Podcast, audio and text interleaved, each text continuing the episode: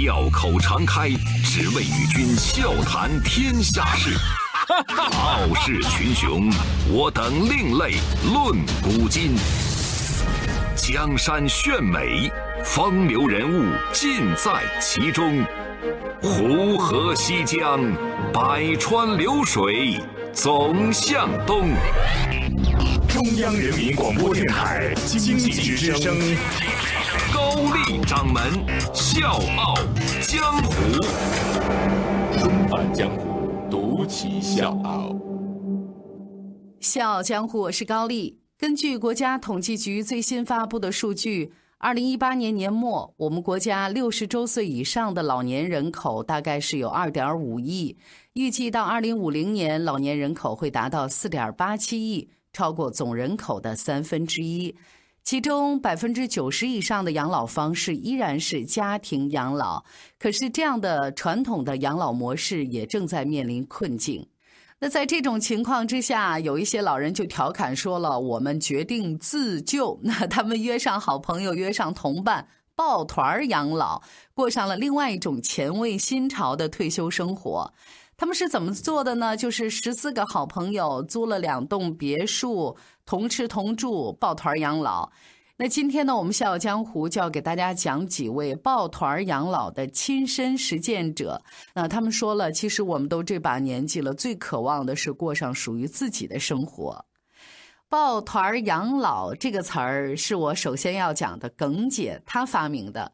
耿姐今年七十二岁啊，这是大家对她的称呼，北京人。他说：“我退休今年正好是满二十年。”从二零一九年三月份开始，我们七对夫妻在北京郊区合租了两个别墅，一起生活。这几对夫妻呢，其实之前都是比较要好的朋友，五十多年以前就认识了。他们都是知青，都是一个地方的人，一起下乡，一起返程，大家都很了解啊，彼此也是知根知底，需求呢也都很类似。退休之前，大家都是各忙各的；退休以后，刚开始是照顾父母。后来父母去世之后，儿女就接上了，帮他们带小孩儿。现在孙子一辈也都上学了，才终于开始有点自己的时间。那他们之间互称“荒友”，就是一起去北大荒的战友。之前呢，经常是在北京城里聚会。那今天你做东，明天我做东，凑一块儿谈天说地，特别开心。可是大家彼此呢都住得很远啊，北京真的很大，东城、西城、海淀、怀柔、通州哪儿都有。所以那个时候开始，他们就动了一个念头，说如果我们有一个自己聚会的根据地，那就好了。一直到四五年以前，耿姐开始认真考虑养老这件事儿了。一开始考虑过养老院，他和老伴儿呢到处去考察，考察了几十家养老院，只北京啊就有六七家，还去过昆明、大理、广州、宁波、杭州、桂林、山东、大连等等。转了一大圈耿姐就发现她不喜欢养老院这种形式。她看了之后觉得住养老院的几乎都是不能动的。她说：“我们生活完全可以自理，我们不需要全程陪护，还是希望可以跟熟悉的人在一起，有人管饭啊，自己想吃什么就可以做。想吃菜，我们完全也可以种点菜。想出去玩也可以出去玩聚会的时候，她就把这事儿一聊，大家呢都觉得：“哎，这不错呀，耿姐，那咱就开始吧。”因为他们不想给孩子添麻烦，这些孩子现在上班的压力、工作的压力都挺大，还有自己的家、自己的事业，不可能全心全意的孝敬你。那我们不如找个地方盖个房子，几家人凑在一块儿互助生活。后来耿姐才知道，原来这个就叫做抱团养老。她觉得这个词简直就是给他们发明的。他们这些人年轻的时候过的就是集体生活。到老了依然习惯过集体生活，那找到现在住的这个房子呢，也是一个战友发现的。之后呢，他们就约着几家朋友过来一起玩，顺便考察。大家要是感兴趣，那就住下来；要是不感兴趣，就算了。看了之后，耿姐觉得挺不错。这别墅呢是在北京的郊区，价格也不贵，一个人三千。耿姐说了，我的退休金呢，一个月五六千，基本上没什么负担。离城区呢也很近，万一家里有点什么事儿呢，我可以马上回来。我们自己有点什么事儿，跑趟医院看个病，拿个药也算方便。很快，我们十四个人呢就把别墅整租下来，搬进去了。搬进来之后呢，他们又把院子重新整理了一遍。平时呢，打打牌、聊聊天喝点小酒、吃吃饭。晚上呢，心情好的时候唱一把卡拉 OK。如果天气不错，他们就开着车到周边的城市逛一逛，吃一吃当地的美食。比如今天你想吃饺子了，那咱一块儿聚在一起包饺子；想吃面条了，就做面条。你爱吃北京的炸酱面，得嘞，好面给您备着。有人不会炸酱，有人呢酱炸的特别好。那不炸酱的，你就准备肉，准备菜，大家一起做，一起吃，再互相取个绰号，互相打闹，特别的开心。这些老人心里都很清楚，这一届的儿女是靠不住的。当然，这个是打双引号的靠不住，不是说这些孩子不孝顺，是因为耿姐他们这代人在伺候老人的时候经历的太多了。比如说，耿姐的父亲生病了，这礼拜是他值班，下个礼拜是他弟弟值班，然后再下个礼拜是姐姐值班。以前家里是四五个孩子，可以轮得过来照顾他们养老送终，但是现在很多家庭只有一个孩子，就是两个孩子得管四个老人，太累了。而且这一代子女们某种程度上也养成了依赖这一代老人的生活习惯。家里有什么事儿啊，比如出个差或者出去学习进修，他们就得去帮忙。虽然说也是正常情况，但是他们还是想趁着腿脚利索过点属于自己的生活。离得远了，子女们可能就被动断奶了。那这几位老人住到一起之后，很自觉地互相签了一份免责书，因为老年人都有一点什么不舒服，有点毛病，有点疾病，比如心血管之类的病，在一起住的过程当中，万一发生点什么状况，那都是自己负责。这么做呢，是让家属放心，也别给同住的人带来负担。耿姐也说了，我们现在呢没有完全跟子女们失去联系，大概一个礼拜我回一次城里的家，做做美容，见见孙子什么的。他们周末没事的话，愿意过来玩也可以。未来如果没什么意外的话，我打算一直这么住下去。笑口常开，只为与君笑谈天下事。傲视群雄，我等另类论古今。江山炫美，风流人物尽在其中。湖河西江，百川流水总向东。中央人民广播电台经济之声。高丽掌门笑傲江湖。重返江湖，独骑笑傲。我们再来讲一位李伟文，他的抱团生活。五十八岁，台北人。李伟文五十岁的时候呢，跟朋友组织了一个下半生俱乐部，是夏天的夏，花瓣的瓣，生活的生啊，下半生俱乐部。其实大家也都知道，谐音就是下半生。成员呢都是五十岁左右，他们希望自己中年以后的生活能像夏天的花朵一样灿烂。那现在这个俱乐部里面有六七十个人了。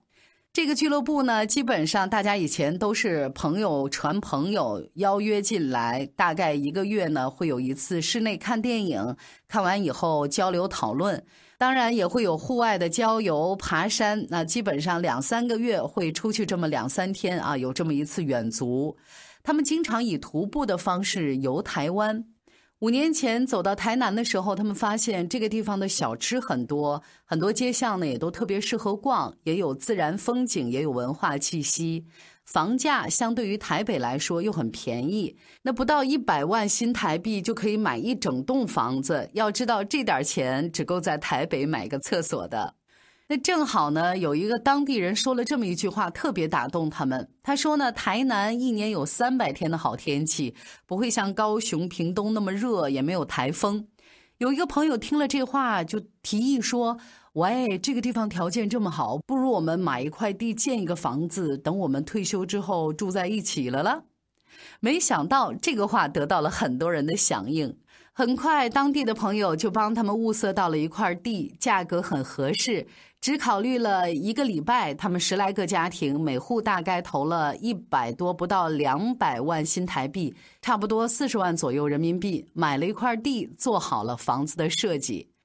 李伟文说：“台湾有很多条件很好的养老院，也有很好的陪护，但是他们这帮熟龄族，他们从来不愿意说自己是老年人啊，给自己起了一个这样的名字——熟龄族。我们为什么非得劳师动众的建一个属于自己的房子呢？”他说。你想想看啊，你六十来岁的时候，身体和精力其实都还蛮不错的。结果你住进养老院，一出门就几百几千个推着轮椅的人，哇，那个场面真的是蛮可怕的。他说：“我们自己盖房子就可以挑选自己的邻居，一起住的都是好朋友，生活和成长过程都很接近。大家聊天的时候讲个笑话，别人可能听不懂，我们这群人就会超开心，听得懂。”那我们再老一点，可能精力就会比较差，就没有办法跑去很远的地方聚会之后再回家。那大家住得很近，可以聊天一起到附近散步，还可以有很多休闲的生活。李伟文说，跟朋友互动和跟子女互动是很不一样的。有时候跟朋友在一起，反而觉得更自在、更轻松。他们给自己设计的房子不共用一面墙，同一层里面等于三个房子摆在一起，每个大房子都有一个走廊，既临近又彼此独立不打扰。毫不夸张地说，我们甚至死了之后都要葬在一起喽。他认为大家住在一起的好处有非常多，说一个比较功利的，就是把人脉资源留给他们的后代。他们是这么理解这个事儿的。因为现在很多家庭孩子都不认识父母亲的好朋友，他觉得很可惜。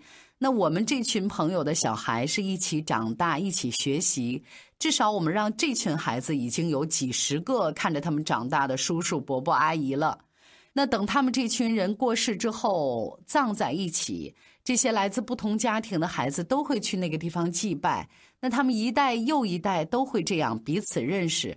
所以等于无形当中帮这些孩子找到了一个没有血缘关系，但却有共同经验、共同价值的人脉。这群人对老年生活有他们自己的理解。现在人的寿命越来越长，退休之后还有好几十年。那这么长的时间，最重要的就是有事情做，有朋友可以交往。他就举了日本的例子，现在日本很多退休的男人啊，宅在家里就变成了大型垃圾。台湾也有很多大大小小的图书馆，都是退休的男人在里面看报纸，或者是在家追电视剧。因为他们退休之后不晓得去哪里，不会出门，身体就越来越差，这样就会活得越来越糟糕。那李伟文就提倡了一个概念：当你还在工作的时候，就应该开始为退休生活做准备，不能一味的指望子女，因为孩子上大学之后就是独立的人生了。其实老人最怕的就是孤独，独居很容易让人变得空虚寂寞。老了还能在社会上，在一个群体里找到自己的位置和功能，其实对老人的身心健康也是特别重要的。那我们今天的节目讲到抱团养老，也只是举了我们国家的两个例子，一个是北京的耿姐，一个是台湾的李伟文。其实抱团养老的这个概念最早来自于西方，起源于六七十年代的丹麦，之后推广到瑞士、荷兰，那现在在欧美各地也流行起来。就是这样，志同道合的老朋友，不靠子女，离开传统家庭，搬到同一个地方搭伴居住，一起喝茶、吃饭、种花、旅行，共同承担生活成本的同时，也慰藉了精神上的空虚。那今天节目最后，我们就来说一说，怎么才能实现抱团养老呢？其实除了观念上要改变，现实当中也要做好一些准备。第一，就是要有一定的经济能力。其实抱团养老呢，比家庭养老的花费更大。首先呢，它需要额外的房租；其次呢，需要参与者对生活质量都有比较高的，或者说比较统一的要求。如果你们要求比较高的话，像饮食、清洁都需要有专人负责，这个也是不小的费用。另外还有一个很微妙的，就是在一起住的人必须经济条件上处于同一个水平。说白了，消费理念得一样。比如家庭环境比较好的老人，经常组团旅行；那生活拮据或者是消费观念不太一样的老人，他们只能留在家里，那心里就会有落差。时间长了，就难免会有隔阂，也容易产生矛盾。第二，就是要有一个基本健康的身体。一般共居的老人呢，都需要有生活自理的这种能力。大家聚在一块儿是为了更好的生活，而不是为了获得更好的照顾。所以，如果长期患病或者是生活自理能力不强的老人，就不适合这种养老方式了。第三，性格要开朗。抱团养老其实过的就是一种集体生活，需要更多的跟身边的人交流合作，完成生活当中的大事小情。参与的人性格就决定了他能不能在抱团养老当中获得舒适和快乐。性格孤僻内向的老人其实就很难融入集体，那这个呢也无形当中会给他们带来一些烦恼。当然，在今天节目最后有一点我要特别说明。抱团养老目前仍然是一个试验阶段，基本上都是自发组织，所以相关法规保障相对都缺乏，参与者和组织者的关系也存在这种灰色地带。有一些抱团的老人们呢会签免责书，但如果真的发生问题，这个责任到底归属谁啊，就很难说了。其实这期节目让我特别感慨，我们每个人都会到达人生的下半场。或早或晚都会面临养老的问题，选择怎么样老去，是我们每个人都要面对的一个命题。其实我现在偶尔也会憧憬自己的老年生活，就是退休之后我要怎么安排我的生活呢？我的性格决然不会是那种在孤独当中慢慢老去的。当然，对于现在的我来说，要扮演好自己更重要的角色，就是父母的女儿。那这期节目也让我更在意父母他们的内心、他们的精神世界，所以拿出更多的时间陪伴老人，是我一直在做的事情。笑江湖，我是高丽，明天见。当你老了，头发白了，睡意昏沉；当你老了，走不动了，炉火旁打盹儿。回忆青春，多少人曾爱你青春欢畅的时辰，爱慕你的美丽，假意或真心。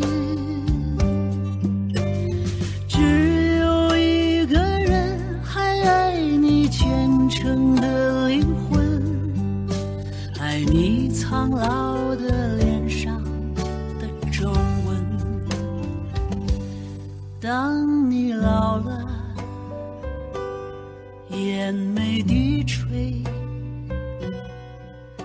灯火昏黄无敌，风吹过来，你的消息，这就是我心里的歌。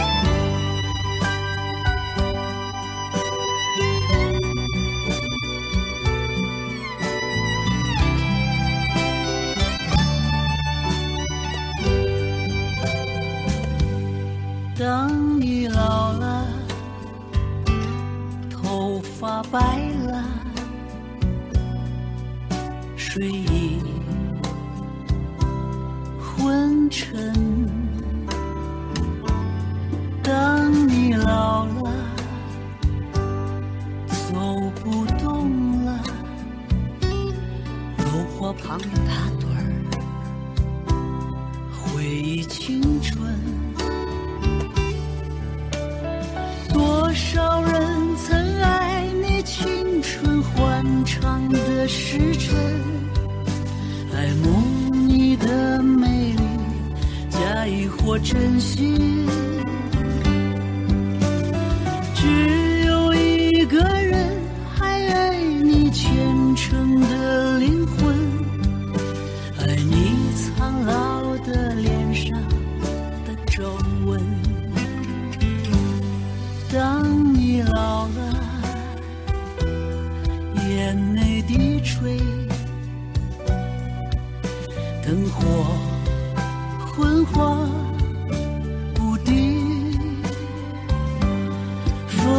吹过来，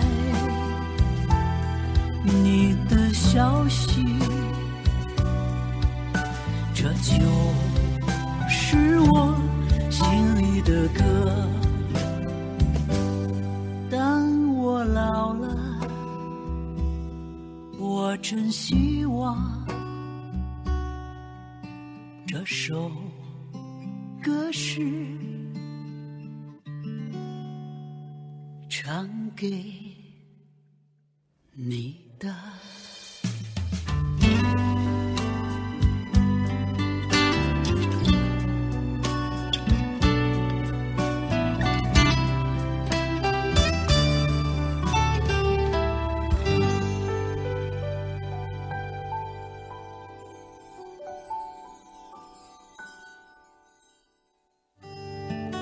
我是叶檀，向你推荐有性格的节目《笑傲江湖》，请在微信公众搜索“经济之声笑傲江湖”，记得点赞哦。